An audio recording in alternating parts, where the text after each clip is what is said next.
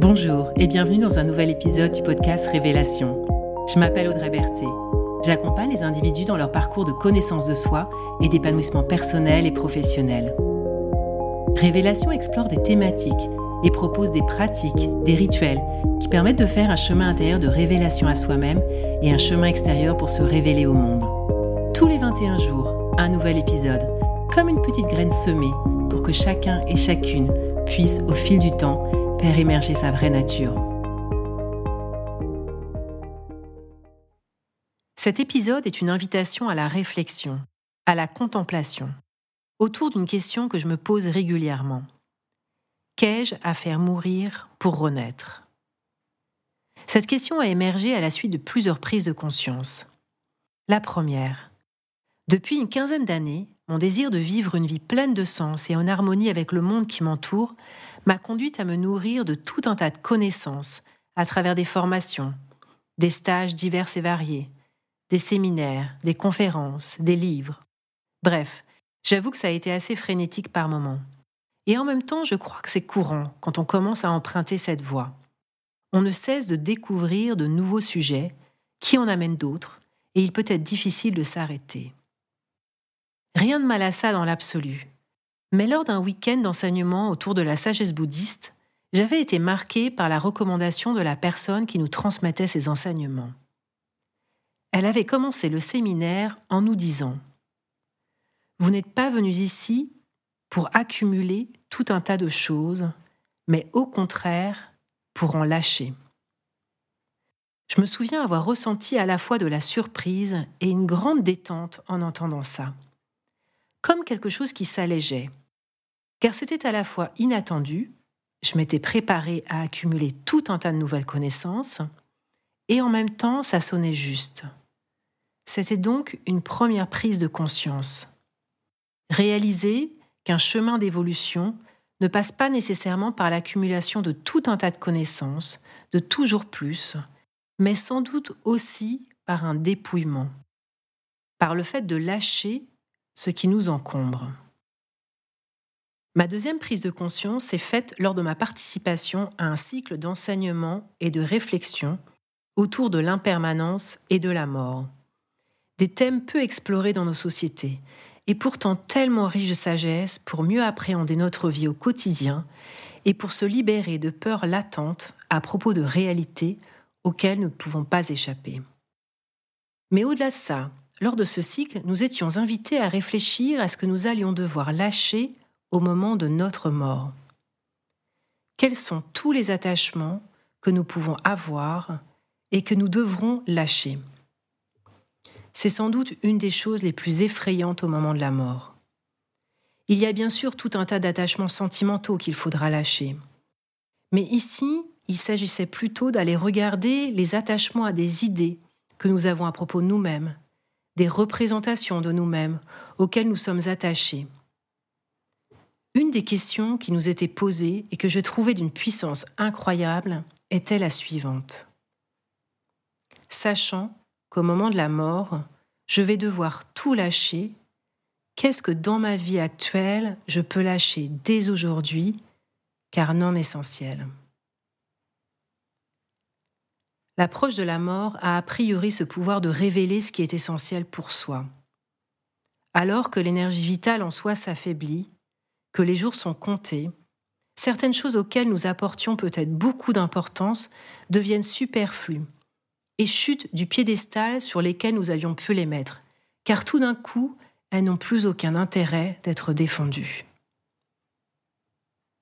Sachant qu'au moment de la mort, je vais devoir tout lâcher, qu'est-ce que dans ma vie actuelle je peux lâcher dès aujourd'hui, car non essentiel? Je précise que cette question, cette réflexion, s'inscrivait dans le cadre d'une journée entière de partage. On peut difficilement y répondre dans la précipitation, entre deux activités. Ainsi, en fonction du moment où vous écouterez cet épisode, vous pourrez peut-être vous offrir plus tard un temps cocoon, un espace privilégié avec vous-même pour cette contemplation, si vous souhaitez la faire.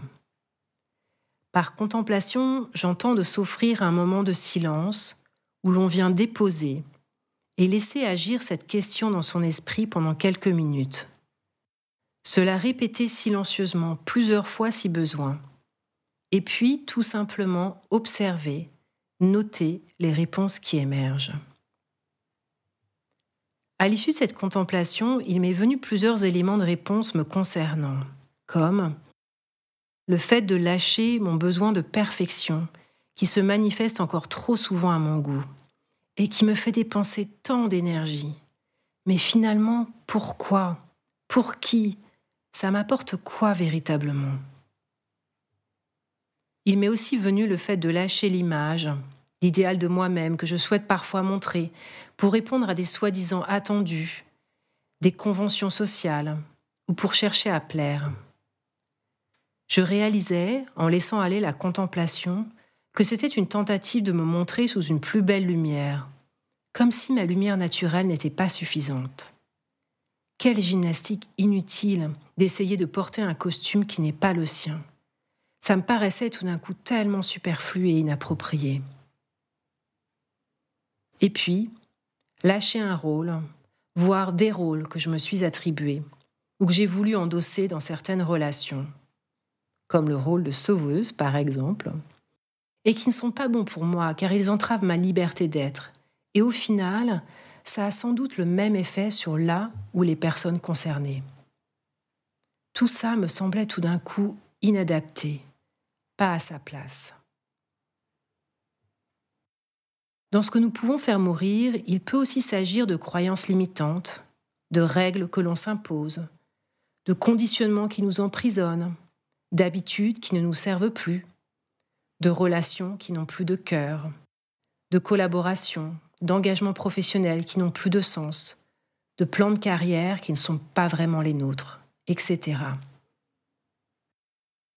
Il s'agit de s'alléger de ce qui nous encombre ou qui n'est plus adapté, plus juste, afin de nous permettre d'être plus en phase avec qui nous sommes.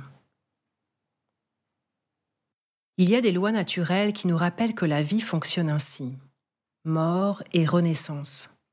Un des exemples les plus évidents est le passage de l'hiver au printemps, qui vient faire mourir tout un tas de choses pour que jaillisse au printemps le renouveau, tout beau, tout frais, plein de vie. Un autre phénomène moins visible qui illustre la nécessité de mourir pour renaître et l'apoptose. Ce mécanisme biologique indique que pour rester en vie, notre corps a constamment besoin de faire mourir des cellules. Ça meurt en nous pour éviter certaines maladies et ça permet à d'autres cellules de naître. Dans nos vies humaines, on se précipite plus facilement sur ce qu'il y a à ajouter. Il semble moins naturel, moins évident d'identifier en premier lieu ce que l'on a besoin de quitter, de lâcher. Sans doute car faire mourir renvoie à notre mort, la vraie, mais aussi car ça sous-entend, parfois, de quitter une partie de ce que nous avons cru être notre identité. C'est notamment très vrai pour les rôles que l'on s'impose. Lorsque j'interviens en entreprise pour accompagner des équipes à aller vers plus de bien-être au travail, on regarde ce qu'il y a à faire différemment les nouvelles pratiques à instaurer. Mais la question qu'avez-vous besoin d'arrêter de faire est aussi systématiquement posée, et c'est souvent la première question pour permettre de faire de la place, pour accueillir du nouveau. Au cours de notre vie, nous vivons finalement des petites morts tout le temps, à travers des choses qui se terminent, de nos propres grés ou bien subis. Ces moments nous poussent à lâcher, parfois à contre-coeur, et même si cela passe souvent par un moment difficile, voire très douloureux dans certains cas, il y a une renaissance qui nous attend derrière. Et souvent, elle permet de faire émerger, de faire naître une partie de notre beauté qui n'était pas encore révélée. Ces petites morts peuvent être des grands moments de vulnérabilité, mais ils s'accompagnent d'un rendez-vous avec notre authenticité, une sorte de mise à nu où l'on peut apercevoir son vrai soi, son soi authentique. Quel cadeau à se faire si on se permet d'accueillir avec douceur ces moments. Alors, avant de chercher ce qui nous manque, ce qu'il nous faut ajouter pour être une personne bien, une personne heureuse, il est finalement peut-être plus juste de se demander en premier lieu Qu'ai-je besoin d'arrêter de faire? Qu'est-ce qui a besoin de mourir pour me permettre de me dévoiler? Il s'agirait donc de commencer par vider, comme lorsque l'on fait le ménage chez soi, un bon ménage de printemps qui permet de garder l'essentiel. Sinon l'espace est encombré, on y voit plus clair et on ne voit plus la beauté de chaque élément qui occupe l'espace. Faire mourir ce qui nous encombre serait comme faire un nettoyage de printemps intérieur. Parfois, on s'accroche, car on ne sait pas ce que va être cette renaissance, et il y a une peur de l'inconnu. Et puis, entre le moment où l'on décide d'arrêter quelque chose et le moment où ça renaît, il peut y avoir une impression de vide, car la renaissance ne se fait pas nécessairement dans l'instant. Mais c'est justement grâce à ce vide, on parle souvent de vide créateur, que ça va pouvoir émerger. Alors, dans ce processus, il y a la phase de faire mourir, que j'ai d'ailleurs envie de corriger par laisser mourir plutôt que faire, car il s'agit de se permettre d'accepter de lâcher, de laisser partir, peut-être avec de la tristesse dans un premier temps, ou de la colère, mais pourquoi pas de la joie aussi. Ensuite vient une phase d'accueil de ce qui est en transformation, cette entre-deux. Dans cette phase, il va s'agir de cultiver la confiance, voire la foi. La foi en soi, en notre potentiel de renaissance et en la vie qui, comme on l'a vu précédemment, intègre constamment des renaissances. Cette vie qui, je crois, au final, cherche à nous faire pousser, nous faire grandir, à nous élever à chaque instant. Facile à dire, vous vous direz peut-être, et pas si simple à mettre en place. En effet, c'est un apprentissage, un chemin en soi, et j'aurai l'occasion de revenir plus spécifiquement sur ce sujet dans un autre épisode. Et enfin, accueillir avec curiosité ce qui va naître. En disant cela, il me revient une image de mon enfance, lorsqu'à l'école primaire on nous invitait à déposer un haricot sur un coton humide, à en prendre soin et à l'observer pousser de jour en jour. C'est de cette curiosité dont je parle. La curiosité est même l'émerveillement de ce qui va émerger, ce qui va naître, sans chercher à maîtriser quoi que ce soit. Laissez mourir. Cultiver la confiance en soi, en la vie. Puis accueillir avec curiosité et émerveillement, et j'ajouterai patience, ce qui va renaître. J'ai envie de terminer cet épisode par la lecture d'un court passage du livre Les âges de la vie de Christiane Singer. Une révélation guette celui qui avance le cœur et les yeux ouverts, sans précipitation et tant qu'il se peut, sans regret. Après s'être vu dépouillé en chemin de ce qu'il avait un temps possédé, le voilà bientôt, à sa grande surprise, comblé d'autres biens dont il ne soupçonnait jusqu'alors ni l'existence ni le prix. Il apprend, et sa reconnaissance alors n'a pas de borne, que rien ne lui est ôté en cours d'existence, sans qu'autre chose d'aussi précieux ne lui soit donné en contrepartie. Vous écoutez Révélation, c'était l'épisode Qu'ai-je à faire mourir pour renaître? Merci de votre écoute et de votre présence. Si ce podcast vous a inspiré, partagez-le autour de vous et abonnez-vous pour recevoir les prochains épisodes.